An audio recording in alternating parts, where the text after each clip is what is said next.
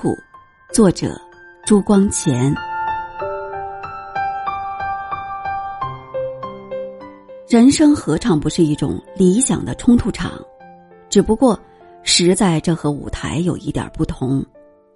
舞台上的悲剧生于冲突之得解决，而人生的悲剧则多生于冲突之不得解决。生命旅程上的歧路。尽管千差万别，而实际上只有一条路可走。有所取必有所舍，这是自然的道理。世间有许多人站在歧路上，只徘徊顾虑，既不肯有所舍，便不能有所取。世间也有许多人既走上这一条路，又念念不忘那一条路，结果也不免差误时光。摆脱不开，便是人生悲剧的起源。畏首畏尾，徘徊歧路，心境既多苦痛，而事业也不能成就。许多人的生命都是这样模模糊糊的过去的。要免除这种人生悲剧，第一需要摆脱得开。消极说是摆脱得开，积极说便是提得起，便是抓得住。认定一个目标，便专心致志的向那里走，其余一切都置之度外。这是成功的秘诀，也是免除烦恼的秘诀。别忘了生活。我时常想，做学问、做事业，在人生中都只能算是第二桩事。人生第一桩事是生活。我所谓生活，是享受，是领略。是培养生机。假若为学问、为事业而忘却生活，那种学问事业在人生中便失其真正意义与价值。因此，我们不应该把自己看作社会的机械，一味迎合社会需要而不顾自己兴趣的人，就没有明白这个简单的道理。我最怕和谈专门的书呆子在一起。你同他谈话，他三句话就不离本行；谈到本行以外，旁人所以为兴味盎然的事物，他听之则麻木，不能感受。像这样的人，是因为做学问而忘记生活了。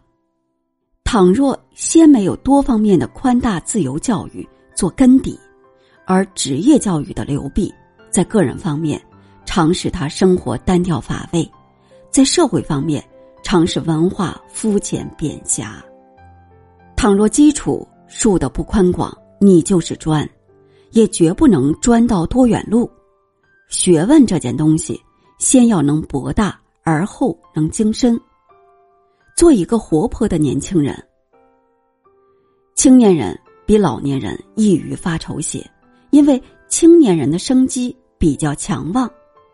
小孩子们的生机也很强旺，然而不知道愁苦，因为他们时时刻刻的游戏，所以他们的生机不至于被抑郁。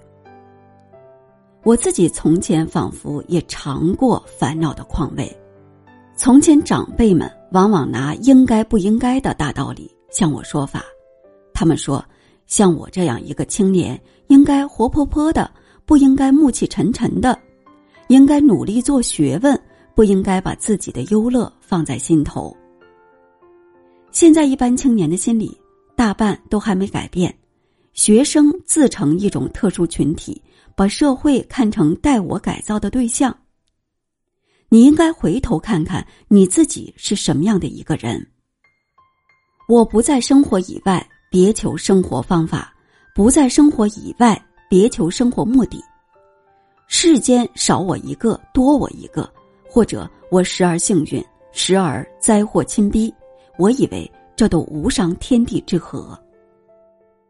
你如果问我，人们应该如何生活才好呢？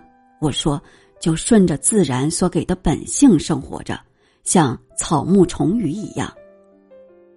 你如果问我，人们生活在这幻变无常的事项中，究竟为着什么呢？